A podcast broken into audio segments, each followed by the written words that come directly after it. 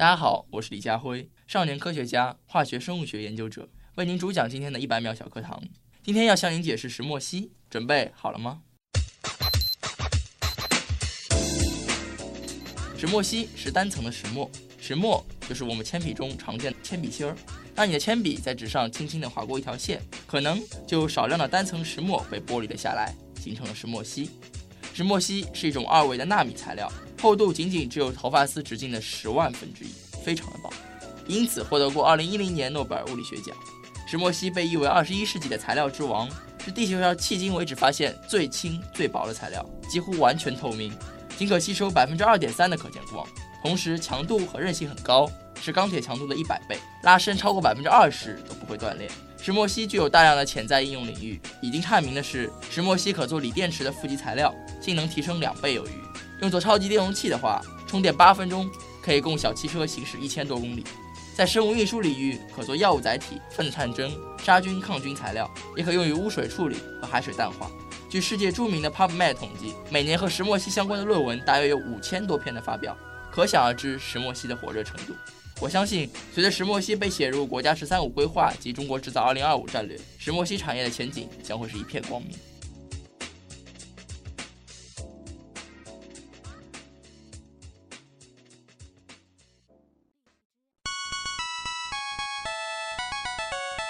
节目准备好了吗？正在将内容进行智能排列。嘉宾的情况呢？正在为您检索嘉宾的特殊喜好。不用那么详细吧？正在为您安装幽默插件。你这是在吐槽吗？正在为您更换全部文字素材。正在删除您的幽默基因，已将节目专业程度调低到百分之三十五。好了好了，马上开始节目吧。正在为您开启极客秀。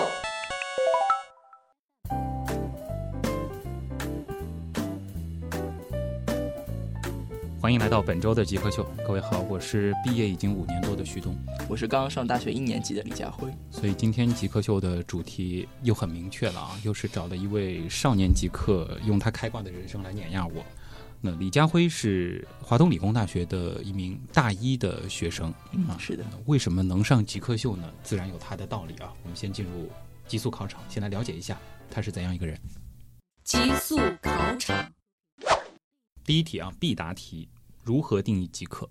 嗯，我觉得极客一开始呢，可能是大家对那种工作比较辛苦、单调、很无趣，而且情商不太高的码农、程序员之类的一种调侃吧。嗯，但是我自己觉得，极客是一种执着的标志，是勇于相信并且坚持自己梦想，去认真做好一件事情。嗯，定义的非常高大上啊。那么你自己曾经做过的最符合你下的这个定义的事情是什么？这个其实挺多的，哦我简单的概括一下吧。比如说，我曾经有的时候连续二十四个小时通宵做实验，守在实验室里面，为了等那个结果。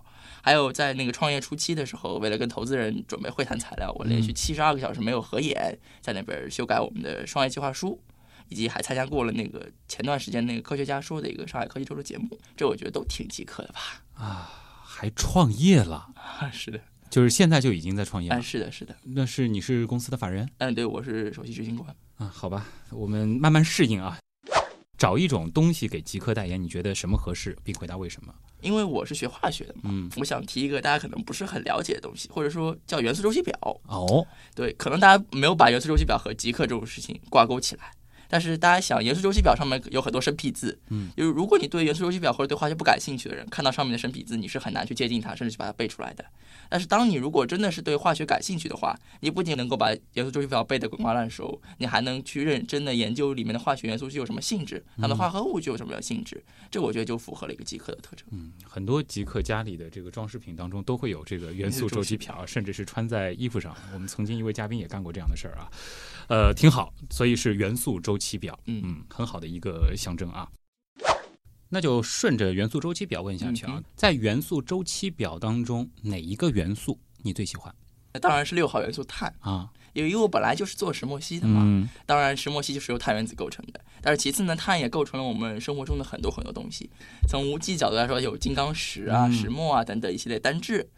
当然，有机角度来说，碳又是有机的一个重要组成成分。嗯几乎我们所有的，比如说甲烷啊、乙烷啊，包括我们生活中常见的酒精，嗯都是由碳原子构成的。所以说，碳在我们的生活中，它是构成了整个有机的世界，并且它也在无机过程中参与了。所以说，碳原子目前为止应该是组成化合物最多的元素了。嗯，作为碳基生物，我深刻同意你的观点啊。有没有自己最喜欢的化学实验？嗯，这个也是有的。我简单举一个可能本科生都会常做的实验，叫做二变差丙酮的合成。嗯它是一个有机实验，嗯，大概就是用那个两分子的苯甲醛和一分子的丙酮，在氢氧化钠和乙醇条件下，可以产生非常漂亮的黄色晶体。制备过程很复杂，而且对化学实验要求很高，要非常精细。如果氢氧化钠加多了，就会变成红色；加少的话，反应就无法进行。嗯，就要非常精细的控制，然后非常产生很漂亮的黄色晶体。嗯，就觉得这个过程特别好玩，对，这个过程很好，而且他对实验技术的要求、操作技术的要求对挺高的，对。说一说自己最讨厌的事情。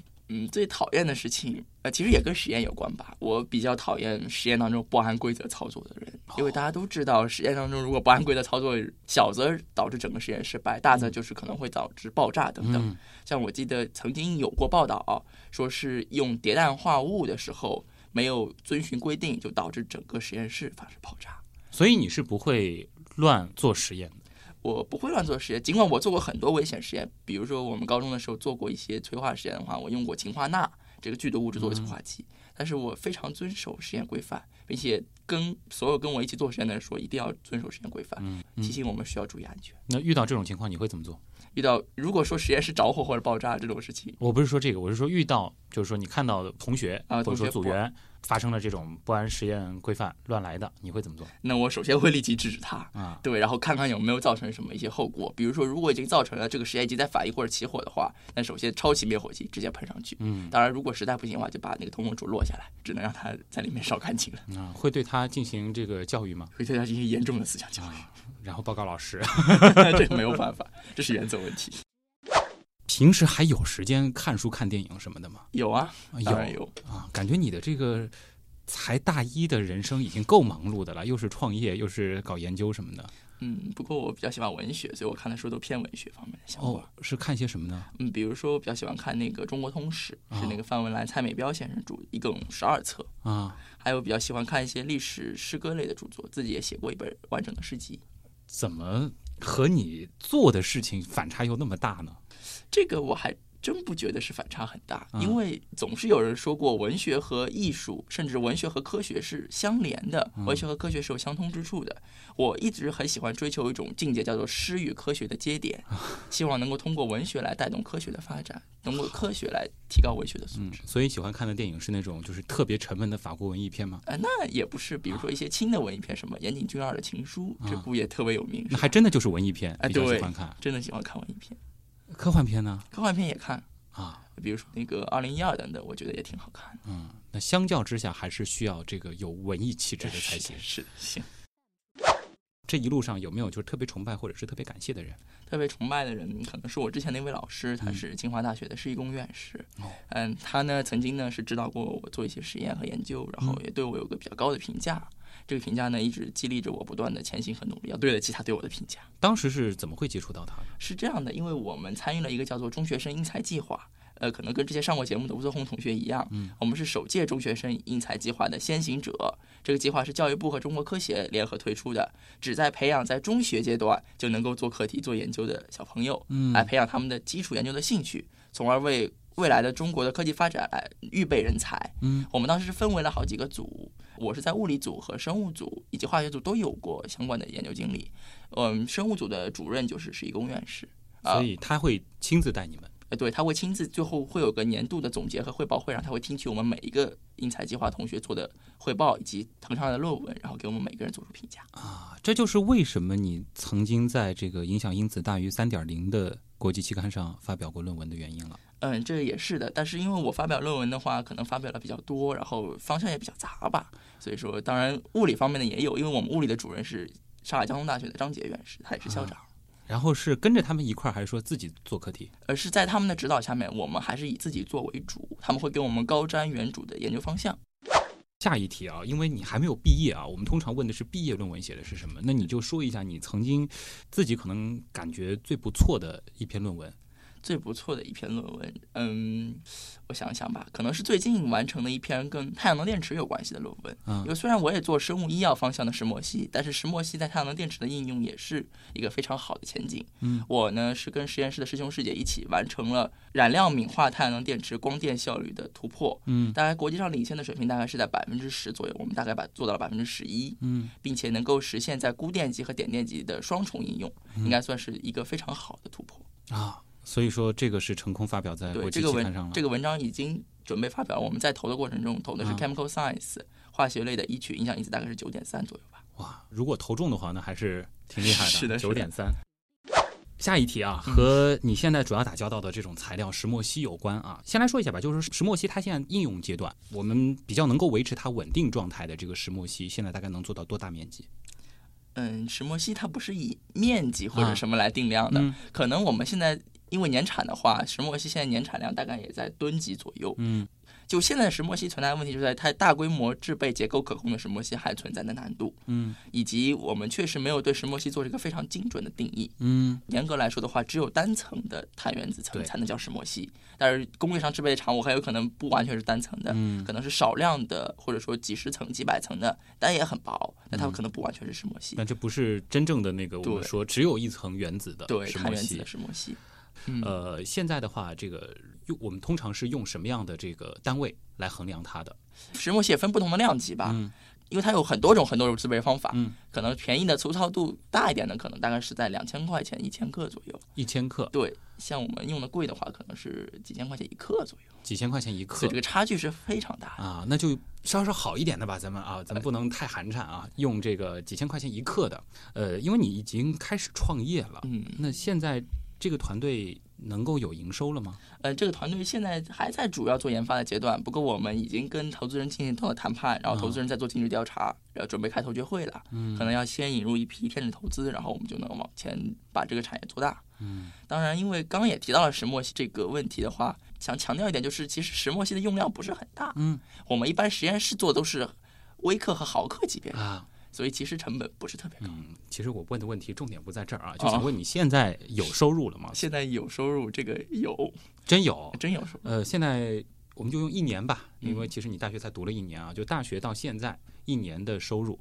呃，咱们刨开奖学金类的东西啊，就是说这个收入，营收是吧？呃，对，能够买几克？你刚才提到那种比较好的石墨烯，这么说吧，应该是啊从公司运营角度来说，我主要的收入可能还是来源于公司的营收，但是因为我也在不断投资过程中，嗯，所以可能现金流的话，大概现金流就几克就行了，呃这怎么算来着？大概一百来克吧，可能有。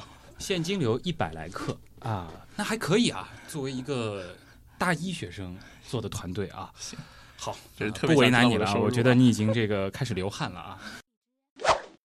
下一题是这样的，就是说，如果不考虑其他所有的情况，就什么事儿你都可以不顾及，你最想做什么事儿？最想做吗？嗯嗯，还是最想做一个诗人。诗人，对，因为我比较喜欢文学，嗯但是因为大家也知道，现在的话，可能完全做一个单纯的诗人，或者完全做一个自由职业的写作家，嗯如果你写得好的话，当然可以非常轻松的维持你的收入。嗯但就目前来说，我觉得我没有能力去做一个完全靠写作来收入的人。嗯但是我特别喜欢写作，也特别喜欢诗歌，所以如果不考虑到任何因素的话，我最想成为一个能够自由写作的诗人。就是青藏高原走一圈，然后喂马劈柴，面朝大海哎，差不多，差不多。啊，当然，我古体诗和现代诗都写一点。嗯，都会写。现在是跟吴泽宏同学一样，也是跟着复旦诗社的肖水老师一起学。接下来就是我们极客秀，假定有一种神奇的能力啊，我们能够违背物理规律，或者是违违背一切的规律，我们可以帮你立刻实现愿望。曾经帮嘉宾实现过，比如说去国际空间站啊，呃，或者说世界和平啊，我们都实现过。你最想实现什么愿望？嗯，这个我也想结合我自己所做的事情来说一说吧，因为我们现在是把石墨烯应用生物探针的技术运用在了早期癌细胞和癌症的筛查过程中。嗯，而我最希望的，真的能够实现愿望是：第一个，我们的癌症检测试剂盒能够提高它的效率；嗯第二个，就是希望它能够早日得到应用，能够让癌症的检测试剂盒能够挽救更多人的生命。因为我们现在都知道，比如说胰腺癌好了，百分之八十五的胰腺癌都是在三期或者四期再检测出来，这个太晚了，病患的生存概率小于百分之二。那如果我们能够在早期的一期和二期就诊断出了胰腺癌，那病患就能大大的提高生存效率。嗯那这个也跟我本身自己的经历有关系。嗯，我的初恋是因为那个卵巢癌，在十五岁的时候就去世了，所以我是也是很希望这个真的能够在实现早期的癌症诊疗，真的能够把石墨烯的生物探测技术能够造福人类，运用于社会吧。还把个人经历都说了。你的高中是华师大二附中对，比较悲伤的故事啊。嗯。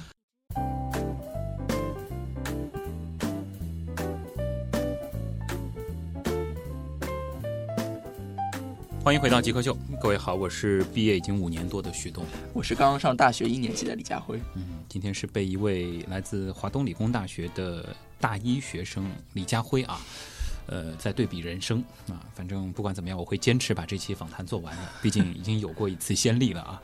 呃，九七年，嗯，是的，嗯，好，呃，这一部分呢，我们叫极客刀科学啊，咱们先和大家来聊聊这个跟知识相关的东西啊。嗯呃，前面其实简单的聊过石墨烯，你在小课堂的时候也说过。嗯是的，那跟大家来说一说，就是说石墨烯现在的这个应用，包括说，比如说工业级的这个石墨烯，它可能发展到一个什么样的程度？嗯，是这样的，因为我刚刚也说了，石墨烯它还没有进行大规模的制备和应用。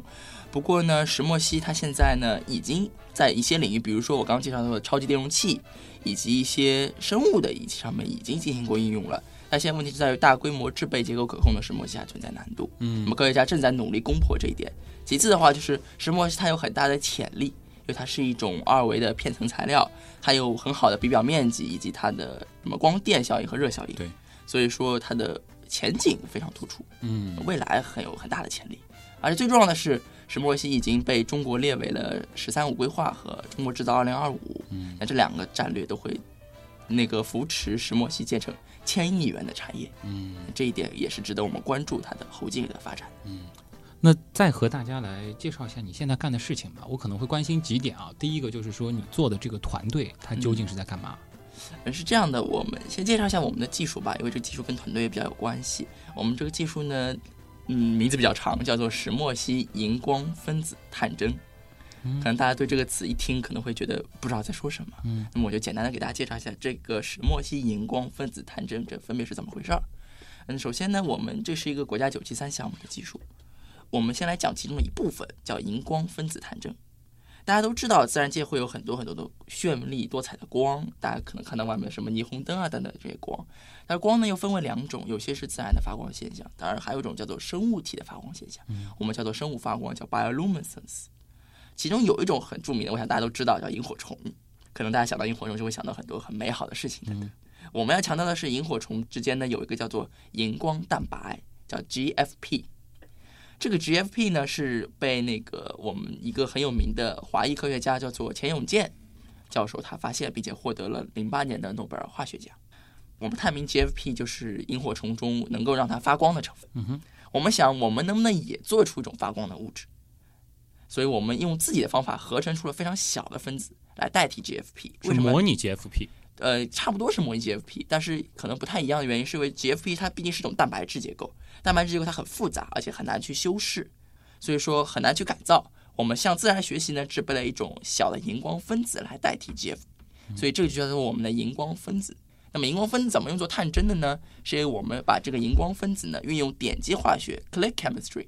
这个点击化学呢是二零零零年吧沙普莱斯发明的一种化学讲的方法，把荧光分子探针呢和我们的生物配体连接起来。嗯，怎么一回事呢？我再来详细解读一下。大家都知道，生物体当中存在的一种叫做受体配体作用，对，就叫 ligand receptor interaction。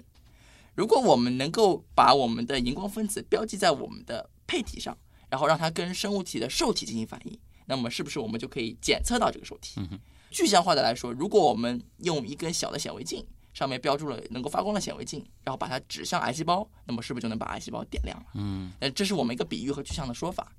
所以我们现在所做的事情呢，就是把这个我们刚制备的荧光小分子和这个生物配体连接起来，和癌细胞表面特有的受体进行反应，从而实现癌症的早期诊断。嗯那么这个跟石墨烯有什么关系呢？因为石墨烯是一种二维的片层材料，它很薄，所以说呢，我们把这些荧光分子全部聚集在石墨烯上面，可以短时间达到一个聚集的能力，使它荧光大大增强，并且方便于我们的检测。所以这就是我们所谓的石墨烯荧光分子探针。它主要的用途呢是去找，去找到癌细胞表面特定的受体，然后利用这个配体受体作用把这个受体标记出来，点亮它。那我们就能在显微镜上看到它呈现了红色的光或者蓝色的光。那这样的话，我们就能找到癌细胞的位置。我们可以做一些早期的血液实验，比如说一个人抽他一毫升的血，放在我们这个检测平台里面，如果它有这个癌细胞的标志物的话，利用我们的石墨烯荧光分子探针就能捕捉到这个癌细胞标志物，并且把它点亮。点亮的话呢，我们就能看到哦，它有癌细胞，或者说它有发生癌症的潜质。嗯，那么这种方法呢是检测效率很高，准确性很高，价格很低廉，而且操作很便捷。最重要的是它可以。避免一些活体组织切片，做一些微创的或者说是早期的离体检测，可以做一个大规模普及的效应，而且它成本比较低。主要检测的是血液当中的癌细胞。对，血液当中的癌细胞，因为这个生物分子探针呢是具有一个普适性的，嗯，所以我们未来呢可能不仅是要局限于血清当中的癌细胞检测，或者说根本就不局限于癌细胞检测，我们可以检测各种各样的标志物，就改变配体就可以了。对，改变配体就可以了，以及改变我们的分子探针结构，能够组装起来的话就可以检测它。嗯，组装这个过程是怎么完成的呢？就是这个叫做化学中叫做 self assembly 的过程，叫做自组装。简单的来说，就是说我们这边有个荧光分子，然后那边呢又我们设计好的一个配体，因为这个配体和受体之间会发生反应，嗯，那我们就把这个配体和这个石墨烯荧光分子呢放在一起，它们之间会自己来形成一种化学键，可能是范德华力，可能是氢键，也可能是共态键。当然，这个是一个自发的反应，所以叫做 self assembly 自组装的形式。嗯，可不可以这样理解？就是说，如果说你这个真的是应用到临床检测的话，可能就是说抽一滴我的血，嗯，然后放在一个培养皿当中，对，一个试剂盒，试剂盒当中，然后我们把这个试剂加进去，是的，然后你这里边的这种荧光探针就开始去找这个对应的细胞了，对，找到它就会发光啊。那我们现在想做的就是，比如说一种癌，比如说我们的肺癌。它可能会有多个标志物，那我们就看看这多个标志物是不是都发光。如果都发光的话，就说明我们的检测效率很高，嗯，以及我们确实它很有可能发生肺癌，或者说已经发生了早期的肺癌，比如说肺纤维化等等。那现在有相关的这个实验论证了吗？它的确可以做到这一点了吗？呃，是的，我们因为也有一些从课题组角度，从我们角度来说，从一三年到现在为止，一直也在发表相关的论文，也有发表到很好的期刊，比如说先进材料 （Advanced Materials），影响因子大概现在有十八左右的。文章都在论证这么一种结构，但是因为石墨烯的生物特性的话，发现的比较晚，可能到一零年到一四年左右，大家都在谈论它的电学特性，而才一四年之后，才有慢慢的开始有生物特性的文章发现了。而我们这个呢，可能是因为我们的荧光分子是自己合成的，是非常新的一种手段，而且是我们自己拥有知识产权的。嗯，同时呢，这个受体配体作用以及这个标志的过程呢，也是我们一个比较领先的一个过程。当然，也有很多别别的科技组在做这方面的东西。但是我们瞄准的靶点不一样，就像癌细胞表面可能有很多很多的受体，我们标准的是这几个受体，他们可能瞄准另外几个受体，但是我们的这个几个受体相对来说它的选择性比较高，靶向性比较好，所以也就是导致它的准确度比较高。嗯，但是我们也像刚刚说到了，我们也希望能够多做几个受体，那么如果都能够符合这个要求的话，就可以说明我们的检测试剂好。同时的话，也可以这么做，比如说是增加我们探针的普适性，一种探针可以检测多个癌细胞。那这样的话也是可以做一个早期的癌症筛查。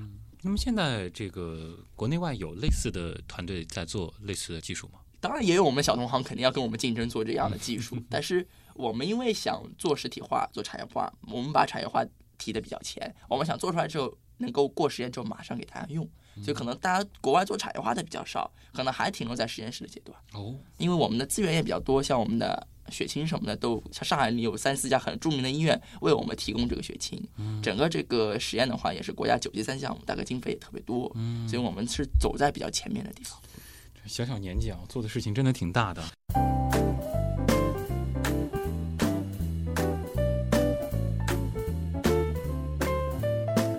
欢迎回到极客秀，大家好，我是毕业已经五年多的旭东。大家好，我是。刚上大学一年级的李家辉，嗯，李家辉是在华东理工大学读大一，是的，具体的专业，我是中德工学院的双学位，我是化学工程与工艺、环境科学与工程两个工学学位。就算是在学校的这个学业，也算是挺忙碌的。嗯，是的，因为我们两年要做完四年的工作。先和大家来聊一聊你的大学生活吧，因为前面听的又是发论文，又是这个做创业，还得读双学位，你是怎么安排你的时间呢？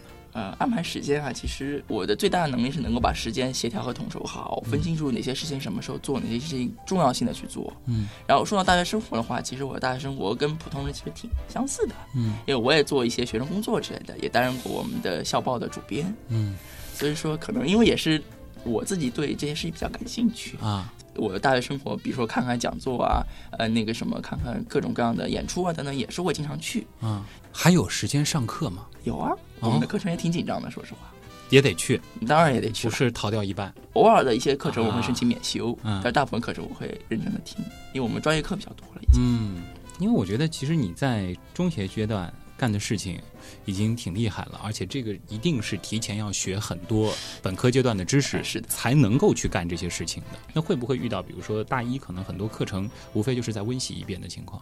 嗯，确实是有这样的吧，但是因为有些可能跟学术英语有关系的课程，或者说一些比较简单的课程的话，我就是申请免修的方式，嗯直接参加考试就可以了。但是有些课程的话，我觉得温故而知新未必不是件好事吧。嗯因为从小到大我学东西就比别人走得早一点。嗯可能大家知道上海的那个是初三开始学化学，我六年级就开始学高中化学了，嗯，老师教你会不会感觉怪怪的？也不是很怪吧？嗯我觉得我学东西都比较快，比较早吧，包括嗯钢琴我也是很早就开始学的。还会钢琴？对。我觉得我要尽量少问一些这样子比较人生的问题了啊。呃，什么时候开始喜欢上科学的？其实我从小到大都挺希望做一个科学家的，嗯但是我也一直有文学梦嘛。嗯但是真正喜欢科学，还是因为我自己开始做了科学之后，而不是感觉科学家高高在上做实验那种感觉，而是我自己亲身去做。那么这个契机就是中学生英才计划。啊，这是到高中的时候。哎，对，高中一年级的时候嗯来加入了这个中学生英才计划。那当时怎么会加入到这个计划当中的呢？因为其实你想，你的高中也很很牛，对吧？应该牛的同学也不少，是的，能选上，其实也是得有你自己独特的地方吧？是的，是这样的啊。嗯因为中学生英才计划，我们运气特别好，我们是第一年中国科协和教育部联手推出这个计划，嗯也给我们配上了非常非常雄厚的师资。我刚可能也介绍过，中学生英才计划最大的主任是科协主席韩启德院士，所以整个的师资力量，包括国家层面的支持是比较大的。但是落实到学校层面，因为整个上海地区只有六十个名额。而上海地区高中生特别多，包括好几轮面试，包括我们最后是在两个学校，复旦大学和上海交通大学各三十个同学进行培养。嗯，复旦大学和上海交通大学分别有数学学科、物理学科、化学学科、生物学科和计算机学科五个学科进行培养。那你那个时候的高中生活是什么呢？很多时候是在大学里完成的。是这样的，但是因为我们高中也有自己的创新实验室，也有我们所谓的大学里面一些常见的仪器。当然，因为我们是两边联合培养的嘛，我又是这个英才计划复旦大学组的学生班长，所以我可能也在复旦大学的那边的接触的资源比较多。我是在的复旦大学物理系应用表面物理国家重点实验室的侯小远教授，他是一位长江学者，他的指导下来进行一部分实验。当时入选这个计划呢，这个可能跟我们现在的一些申国家自然科学基金差不多，就是需要写一个我们所谓的论文的一个开题报告之类的，或者一个构想交上去，然后由上面的嗯科学家来审核，啊进行面试来让你做答辩，来讲你的想法是不是可靠。印象非常深刻的是，我当时做的一个项目，也是我的第一个科研项目，就是很有意思的一个项目，嗯，就是所谓的低温建筑材料。可能大家就觉得建筑材料现在最常见的肯定是混凝土，但是有没有想过，就是在南北极或者我国东三省那些地方，混凝土就会冻裂掉。嗯或者它的抗折强度和抗压强度都会大幅的下降，所以我们想能不能找一种方式能够改善这个材料，所以我们是自己改进了国外的一个材料，我是自己做的。简单来说，它是用木屑和水在低温冷冻的条件下合成一种材料，这种材料是可以防弹的。哦，这也就是我第一篇论文的嗯一个构想。后来发表在了《Material Design》，影响力大概在三点五左右的 SCI 期刊上。那是高一的时候嗯，但是高二的时候，啊。因为这篇文章也非常坎坷，我们这个想法很新。我这篇文章投稿是整整被拒稿了十一次。嗯，当然从我们从第四区的到三区到二区，也投过非常好的期刊，甚至投过 Nature 的一个子刊叫做 Scientific Reports 科学报告。当时投上去之后呢，编辑是给我们审稿、拒稿，我又申诉、审稿再拒稿。大概这个过程花了大概六七个月，我后来就有好几篇稿子陆续投到那边去，也经常做他们的审稿人，帮他们来审他们的稿。反正这一块的事儿我已经不是很了解了啊。这个有兴趣的朋友可以这通过其他的方式来和这个李佳辉来联系。就是现在这个渠道还有吗？如果是有高中生也想加入这样的计划，有。的，呃，现在是有的，现在每年应该是有一届，现在在复旦和交通大学也都在进行试点。当然，整个国家层面来说，像北大、清华都有相应的试点，淡江中学是做文章，也有很好的结果。当时你在这个实验室里做实验，其实可能都不是和本科生在一块做实验了。呃，是的，大部分都是和研究生和博士生做实验。那你那个时候你的一些这个基础知识什么的这些东西，你当时就已经掌握了吗？这些技能？嗯，我觉得掌不掌握不重要，重要的是愿不愿意去学。啊，我记得当时我做这个材料学的时候，因为对材料学还不够了解，我就看了很多文章，材料的基本表征手法有哪些，材料的这个结构怎么样，然后我们怎么样来说明这个材料的机理，以及它为什么会这么坚硬，我们都查过很多的文章，嗯，以及我们自己做实验的时候也是一遍一遍的靠自己来学。大部分的实验其实还是在高中阶段，就是在中学里面做的，而不是完全在大学实验室做的。那包括数学技能呢？呃，数学技能也是有很大的提升吧，说是。是也是边做就开始边学。呃，对，因为毕竟是我们做这个材料的话，需要做一些数据，并且拟合出来，嗯这可能涉及到一些呃拟合的一个手法，涉及到我们现在大学里面学的概率概率统计等等。嗯那么这时候我就我记得很印象深刻的是，我导师推荐给我看方开岱先生的书，就是专门做概率这些或者说 F 检验这些书，嗯就认真的去看，好好学。嗯，很有意思啊。当时是没有考虑过这个出国。呃，当时没有考虑过出国，说实话。现在国内的本科生教育也挺好的，嗯我是希望能够在未来的过程中有机会的话，通过国家留学基金这样公派的方式，让国家支持你去做出国这件事情，嗯能够在国外也也受到一些历练。嗯，但是我肯定还是要回回到目的的不是为了出国，而是为了长长见识。是的，很好，那么接下来还有一点时间啊，我们就进入问题来了啊。像李家辉这样的比较特殊的这个个人经历啊，我相信大家的问题也会挺多的。我们听听看网友的声音。问题来了，问题来了，问题来了，第一个问题呢，来自没有尾巴的喵啊，他可能是听了前半部分，觉得呢你涉猎的面非常的广，包括原来就是做过的一些这个实验，或者说是写过的一些论文，其实跨的领域特别特别多啊。呃，我刚没记错的话，可能六七个学科都有。是，其实做研究，嗯，据我的了解，它其实往越往后是领域越窄，越窄越找一个点进行深入。是的。呃，现在你考虑清楚了吗？找某个点进行深入。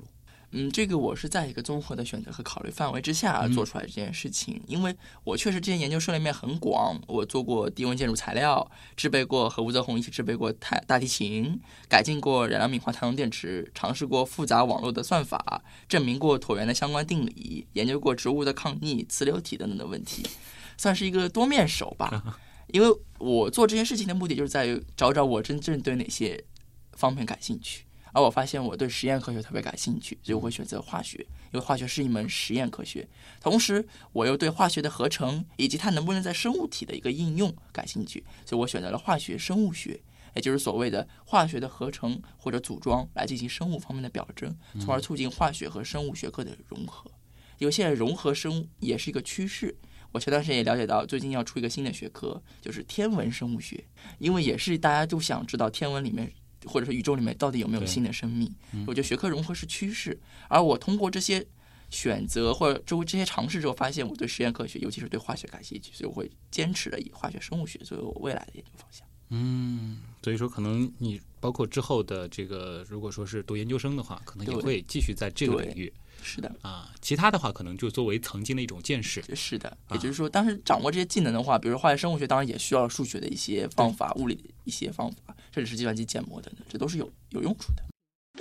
秋田六千的这个问题，其实和我之前问你的一个问题有点像啊，他问的更具体一些，就是你平时花在科学研究上的时间大概多少？然后其实还是谈到了就是学习和研究的一个平衡的问题。嗯，这个确实有很多人问过我嗯，当然，因为我是一个第一个比较善于统筹和管理时间的人，第二个是比较能吃苦、比较能熬夜的人。哎，这个科学研究的话呢，我有的时候半夜去改论文改的比较多，经常就两三点钟改完之后给别人发封邮件。嗯，当然你也知道，教授大家也都是很辛苦的，有的时候教授两三点钟会给我回一封邮件，然后我再起来弄完之后再回给他。嗯，所以。可能的话，我做这个事情，科学研究确实花了我不少时间。但是第一点，因为现在的课程对我来说不是特别难，嗯再来就是在于我比较善于利用这个时间。但其实最重要的是，我觉得课堂上学到的学习和知识是科研的基础，为了我更好的做科研，其实打一个底子的。所以我觉得平衡这两方面时间，有效的利用课堂上的学习时间来作为科研的一个推力和底子，是一个非常好的方向和选择。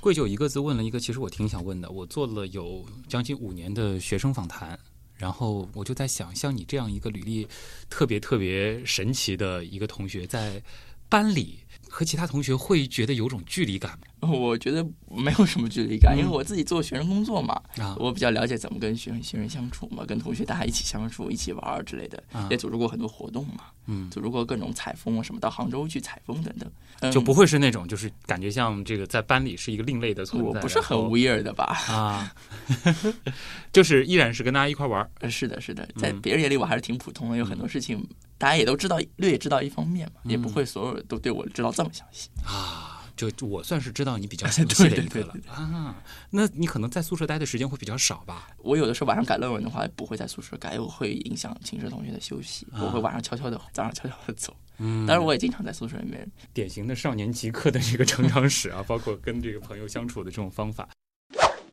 重贵九九其实又回到了石墨烯上啊，大家其实对这个材料可能还是比较感兴趣啊，也是希望你能给大家来科普一下，就是现在这个石墨烯它主要是怎么做出来的？石墨烯的话，最早的话，我们是采用机械剥离法，这就是当年二零零四年的时候，英国曼彻斯特大学的安德烈海姆和凯文康斯坦特来发明的这个方法。嗯他们就是用一种胶带在石墨烯上慢慢的剥剥剥，这样的话一剥就能最后剥到了单层的石墨烯。嗯那呃，这就发现了石墨烯，并且获得一零年诺贝尔奖。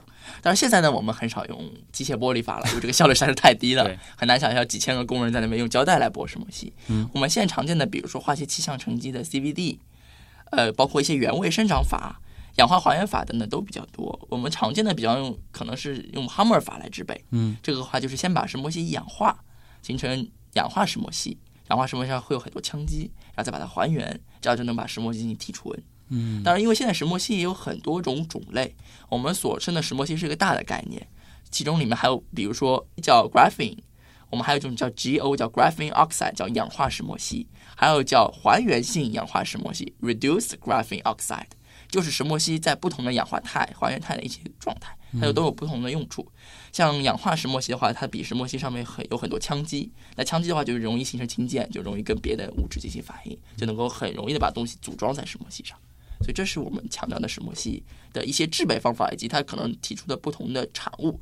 不过现在呢，石墨烯的随着大量的工业化的石墨烯制备，我们也很少在实验室里自己亲手制备石墨烯了，当然也基本上靠买为主了，就是买来一些，对，买来一些石墨，因为现在下游产业都做得很成熟了。买到的一些这个原材料是什么样的？原材料石墨烯就是要么就是一种石墨烯溶液吧，嗯它可能是溶于一些常见的溶液等等，这个都有吧。嗯可能也有些是固态形式的。呃，这个随着我们不同的实验的要求也不太一样，精度也不太一样吧。嗯但是可以说，现在石墨烯的制备方法已经非常多了，甚至我们常见的现在一种新的方法叫原位生长法。比如说，我可以让石墨烯长在什么东西上面。简单说，我今儿有块玻璃，导电玻璃什么，我可以把石墨烯长在上面，让它均匀的长成一层。然后碳原子它自己跑到那去排列去对。对，这是也有是有可能的。这个原位方法现在比较比较新，比较高级一点。嗯，但是中科大最近也在弄什么很快快速制备石墨烯的方法。这个科学在不断发展，石墨烯在不断发展嘛。嗯，然后再考虑到石墨烯它这种独特的材料的这种特性对，是的，嗯、所以你可能也同意，就是石墨烯有可能会彻底改变二十一世纪这种说法。是的。当然这个我也持自己的保留意见啊。尽管我觉得石墨烯会改变二十一世纪，因为它有非常惊人的特性，嗯比如说在光电材料、生物医学方面。当然，石墨烯也是有自己的不足之处的。嗯我因为也是喜欢批判的看问题。第一点就是，如果真的没有攻克大规模制备可结构可控石墨烯的方法的话，石墨烯还是会比较难以应用。嗯所以我们现在要找一个大量制备它的方法。第二点是，呃，石墨烯行业现在还缺乏严谨的定义。就是我刚刚也提到了，就是石墨烯只有单层的它叫石墨烯，多层它就不是石墨烯了。但是我们不可能要求每次制备出来石墨烯都是单层的，这个工艺太难了。嗯所以说现在的话，石墨烯行业确实缺乏了严谨的行业定义，还没有一定的行业标准。不过我听说石墨烯的行业标准正在制定。嗯，当然最重要的是，石墨烯也有自己的竞争对手的。嗯还有很多新的二维纳米材料已经崛起了，比如说二硫化钼，比如说硼烯，它可能会对传统的霸主石墨烯提出新的挑战。嗯，至于说石墨烯能不能彻底改变二十一世纪，这个我们要拭目以待。可能是类似于石墨烯这样的二维材料，对，是它在我们这个世纪对逐步的崛起了。嗯因为石墨烯是第一种二维材料，它打破了热力学所谓的二维晶体不能在常温存在的一个条件。嗯所以石墨烯是第一个。当然，我们发现了，比如说二氧化钼，比如说硼烯，它有可能会在未来的话会影响石墨烯，甚至会取代石墨烯吧。小秘密，想问一个关于你团队的小秘密。现在团队成员怎么样？人员配置怎么样？因为我们公司的话，团队现在大概是在六十多人左右吧。六十多人是的，啊，是一个完整的创业团队。嗯我们正在做的就是一个产业化的一个设想，嗯和课题组合作进行推广，包括跟投资人会谈等等。嗯，人员结构呢？因为也主要都是外聘的一些员工嘛，当然也有本科生嘛，但是本科生参与的也不是特别多。主要的话还是一一支比较成熟的班底，这个也是因为基于我之前的创业经历吧。哦，因为其实在我读大学的时候啊，也有一些同学可能是会在一边读书一边创业。嗯，是的，呃，当然渠道很多，有一种呢可能是借助，比如说这个创业基金会啊，或者说是呃，可能更多的啊是这个家里可能会拿出一些资金来嗯让他试试水。那听你的意思就是说，你在这一次创业之前已经有一定的积累了，呃，我是有自己的原始积累的，在高中的时候就创过业了。对对对，这个没错。而且他的这个原始积累是可以维持现在一个六十人团队继续进行研发的。是的，哇，你的履历比我想象中更加的不可思议。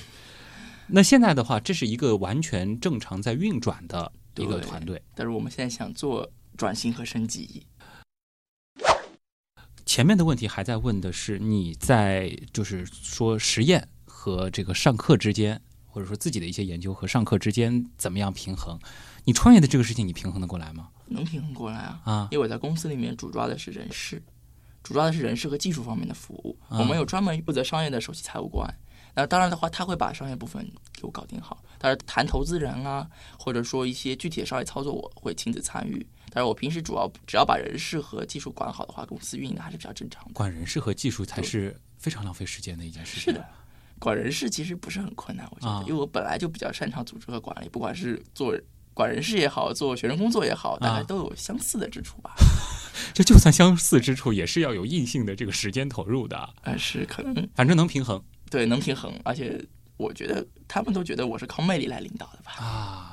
那会把一些同学拉进来吗？嗯，也会有，也会有参与，也会有一些合作或者等等都有吧。啊我们这样转型升级的话，需要一些跟科学相关的一些人才的加入。嗯，现在招人主要会招哪方面的人，以及你是怎么样面试这些人呢？我们现在因为成熟班底比较稳定了，暂时性不考虑扩招。啊，面过人吗？面过人啊，当然面过人。有没有人跑进来一看啊，怎么面我的人比我小个四五岁，甚至是十岁的？我们我们是四五个人一起面试的，啊所以所以大家就以为你可能就是个哎，实习生对我，就是个记录的，啊对，但我没想到记录是管事儿的。对，呃，你下面的团队和你在一起相处，他们会觉得有点这个不适应吗？就是感觉好像这个，毕竟大家还是会有一些年龄上的成见的。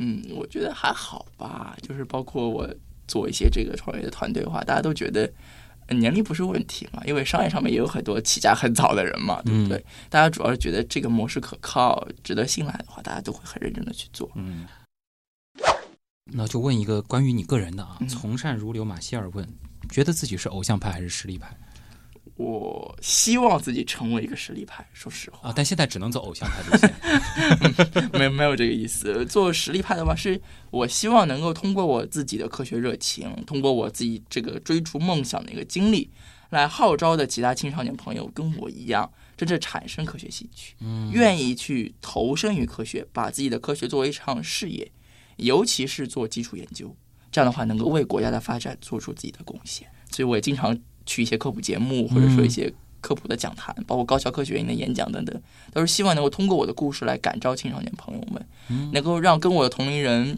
放弃一些所谓热门的金融等等领域，来真正沉下心来做科学，尤其是做基础科学这么一个看似枯燥，呃，或者说看似很辛苦的一个职业，但是它却有无比的乐。我就想借煎蛋的一个问题来问问你了，就是你现在是一边在创业，嗯一边呢其实还想做一些基础科学的研究。是的，那如果说这几条路你只能选一条，你会选哪个？我会选择基础科学的研究。嗯，原因很简单，因为创业的部分我自己有一个成熟的班底可以进行推广。更重要的是，就一边研究一边还能把钱赚了。呃对，因为最重要的是，我们公司包括现在也好，想做那个产业的升级转型，想做高精尖的技术，这是需要研究成果来作为依托的。嗯，我是希望能够通过提升我自己的研究能力，做出更多的成果，这样产业化才有一个目标，才有可以做的事情来做。嗯，就我希望能够真正的是自己做基础研究，同时在做基础研究的同时呢，能够创一下业，能够把我们的这个产品真正推广和产业化出去，能够让更多的人用到我们所谓的癌症检测试剂盒。嗯，诗人、企业家、科学家，是如果说只能给你自己的人生选择一个标签的话，你愿意的是科学家。是的，我愿意。好，那今天很有意思的一期啊，相信很多朋友听完之后，应该和我一样，觉得既新奇又震惊，同时又压力山大啊。谢谢李家辉啊，来自华东理工大学的一名九七年的在校大学生，好的，同时也是一个企业的创始人啊，呃，以及这个发表过很多论文的一个论文作者。谢谢你来到极客秀，好，谢谢主持人徐东。我是徐东，咱们下周的节目再见吧。